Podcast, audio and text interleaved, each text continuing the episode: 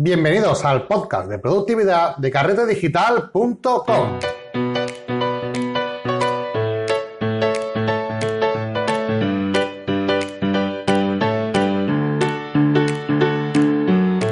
Hola y bienvenidos eh, otro día más de la semana a este podcast de productividad de carretedigital.com. En este podcast donde hablamos de fotografía y de todo lo relacionado con el mundo de retoque digital, que ya sabéis que nos apasiona y además nos reúne semana tras semana en este rinconcito de Internet. Bueno, quiero eh, daros las gracias a todos por la acogida que está teniendo realmente esta nueva sección que hemos abierto. Ya sabéis que habíamos empezado el año diciendo que iba a haber contenido nuevo. Y bueno, tenemos muy buen feedback, muy buen comentario, muy buena respuesta de todos estos eh, nuevos podcasts que van saliendo, cortitos, de una forma más distendida, más rapidita, para consumir más rápido, donde hablamos, en este caso, donde hemos empezado, en este caso yo concretamente, con una serie de podcasts donde hablamos de pequeños tips, consejos, productividad, eh, para mejorar nuestra productividad, aquellas aplicaciones que nos van a mejorar la vida, que nos van a hacer un uso más fácil y que además eh, no solamente esto, sino que nos va a preparar eh, si decidimos dar un salto de calidad, de mejora a nuestra vida profesional mm, con nuestro hobby de fotografía, bueno, a tener un camino ya hecho que nos va a facilitar mucho, mucho, mucho las cosas.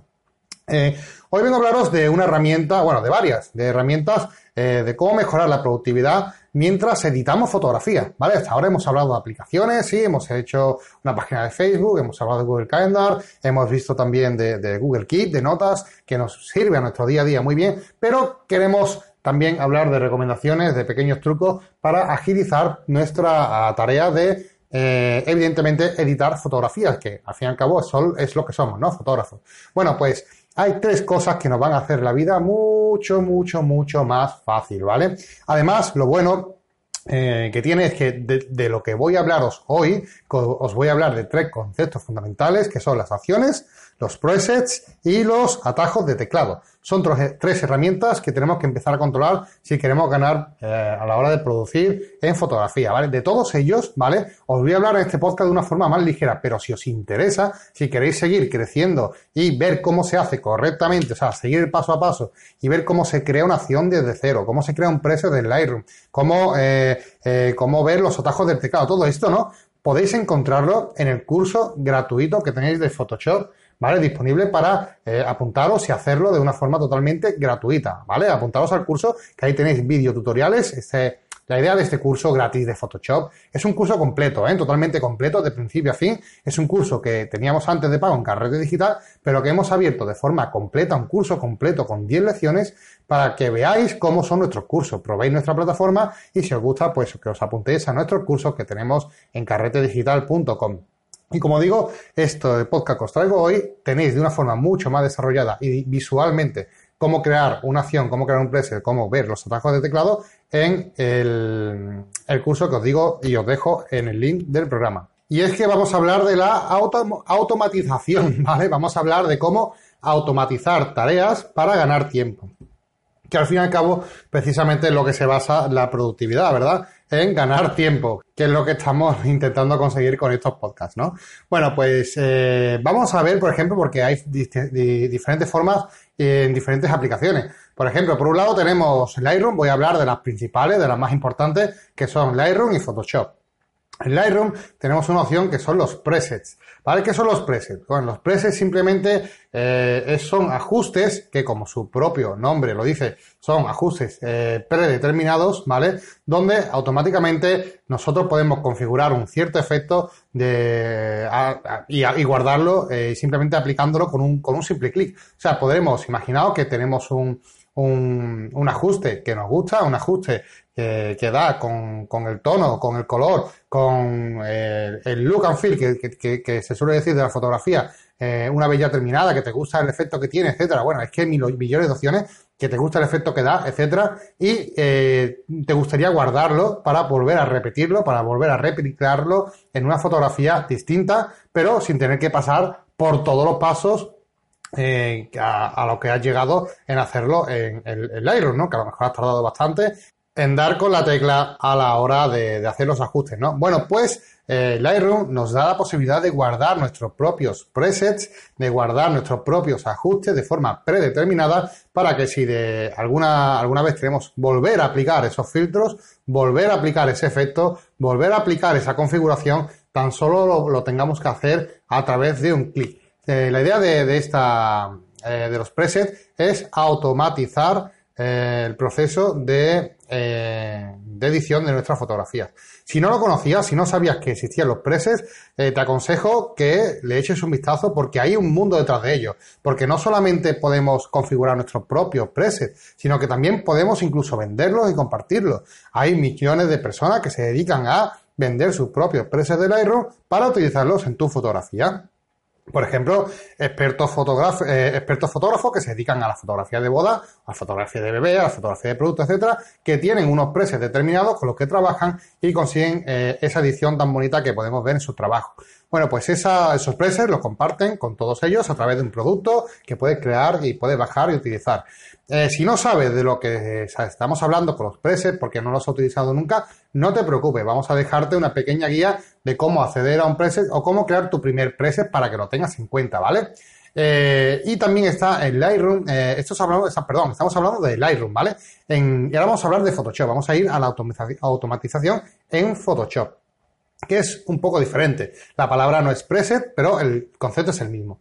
Lo que pasa es que es un concepto un poquito más potente, ¿vale? Porque eh, en, Photoshop hay una herramienta que se llama acciones. Acciones y podemos grabar nuestras propias acciones. Y cuando digo grabar, digo literalmente grabar, porque funciona como, eh, como un vídeo, como que tú metes una cinta, le das al botón de grabar y a partir de ahí el programa graba eh, todo lo que ocurre en Photoshop, ¿vale? Y cuando digo todo lo que ocurre, eh, digo esto porque no solamente eh, puede ser que estemos grabando una acción, por ejemplo, de retoque, ¿vale? Para que tengáis o os aclaréis las ideas con el tema de cómo funciona una acción, sino que también podemos grabar, por ejemplo, el hecho de exportar una fotografía, ¿vale? Imaginaos que siempre, cuando acabamos una fotografía, nos gusta guardarlo a un tamaño eh, concreto, eh, de un formato concreto también para, pues, por ejemplo, compartirlo en redes sociales, ¿no? Bueno, pues este proceso que a lo mejor puede tardar un minuto, un minuto y medio en hacerse, eh, cambiar los valores, probar, etcétera, y ir cambiando, a, lo mejor añadir el logo, etcétera, ¿no? Bueno, pues todo esto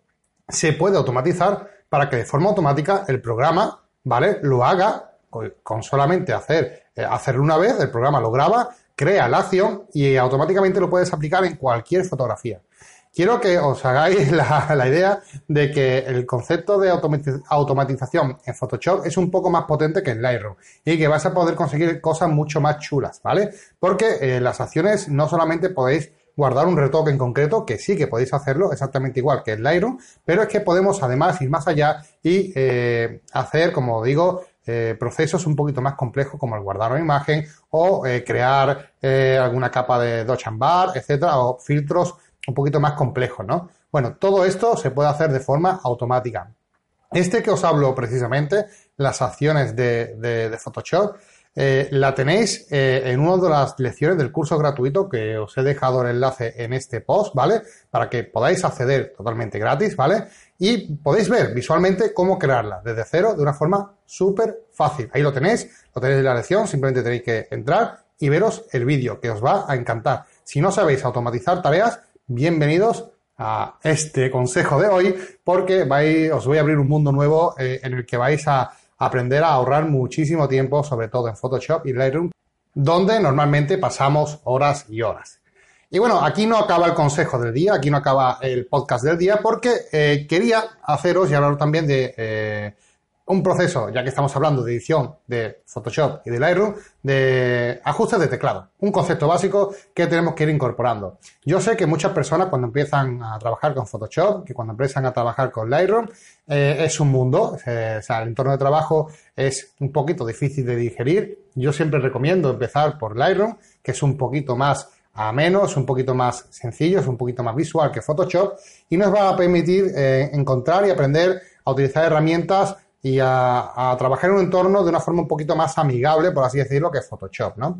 Pero aún así, tanto Lightroom como Photoshop incluye una serie de atajos de teclado. Los atajos de teclado son aquellas, eh, aquellas teclas en el teclado, no en nuestro teclado, que pulsándolo de cierta manera, por ejemplo, comandos como Control Z o eh, no sé, que hay millones de, opciones que, tenemos, eh, control R, etcétera, bueno, pues va a provocar una serie de acciones, ¿vale? En nuestro Photoshop, eh, con la, eh, evidentemente, ganancia de tiempo que esto conlleva de ir al menú, de ir, por ejemplo, a deshacer, etcétera, etcétera, etcétera. O sea, cada herramienta de Photoshop o muchas de ellas tienen su abreviatura en el teclado, tienen su atajo en el teclado.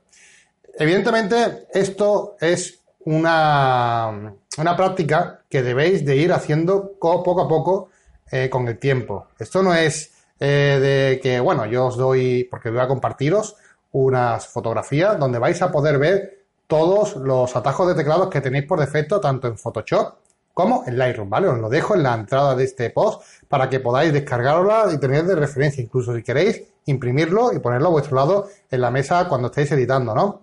Pero lo ideal no es, es, que os aprendáis de memoria los atajos del teclado. Esto no tiene ningún sentido, ninguna, vamos, ninguna finalidad. Esto no, no vais a conseguir hacer eh, llegar a donde yo quiero que lleguéis.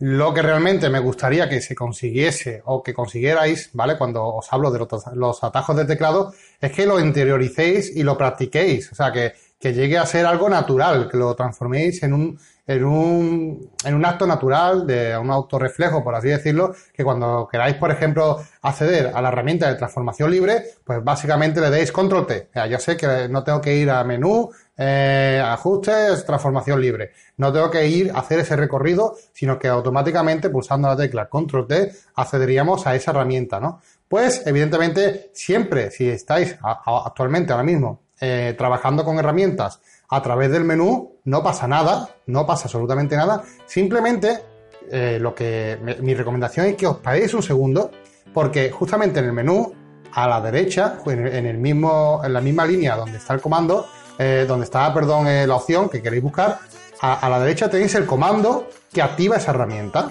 ¿vale? Simplemente os lo digo para que a partir de ahora os fijéis y sepáis que podéis llamar a una acción, a una herramienta directamente desde el teclado y que si os acostumbráis a utilizar los atajos del teclado vais a ganar mucho tiempo en vuestra edición. Mm, para mí es fundamental, o sea, no, no cabe en la, en la cabeza. Eh, para mí trabajar con Lightroom y Photoshop eh, sin, sin ajustes de teclado. Pero es que no solamente con estos dos programas, es que utilizo los atajos de, teclado para todos los tipos de programas que tengo. Eh, sé que es un... puede ser a lo mejor muy abrumador porque hay muchos atajos de teclado, pero totalmente aconsejable que lo vayáis aprendiendo poco a poco, sobre todo en aquellas herramientas que usáis más a menudo. Vais a notar la gran diferencia de tiempo, eh, el tiempo que vais a ganar solamente utilizando estas tres cosas que os he comentado en el podcast de hoy. Por un lado, los presets de Lightroom, por otro, las acciones de Photoshop y por otro, el, em, los atajos de teclado en ambos programas, ¿vale? Os dejo en la entrada del programa un pequeño JPG, una pequeña hoja de, PDF si queréis, eh, donde que podéis descargar, imprimir y tener al lado de vuestra de vuestro ordenador si queréis eh, tenerlo como referencia, ¿vale? Muchas gracias, eh, espero que os haya gustado. Si os ha gustado, iros a iTunes y darnos 5 estrellas en las valoraciones y dejarnos un comentario para de agradecimiento y lo tendremos muy, muy en cuenta y lo leeremos en los próximos podcasts. Muy amable, muchas gracias por acompañarme a otro podcast más y nos vemos en el próximo podcast. Un saludo.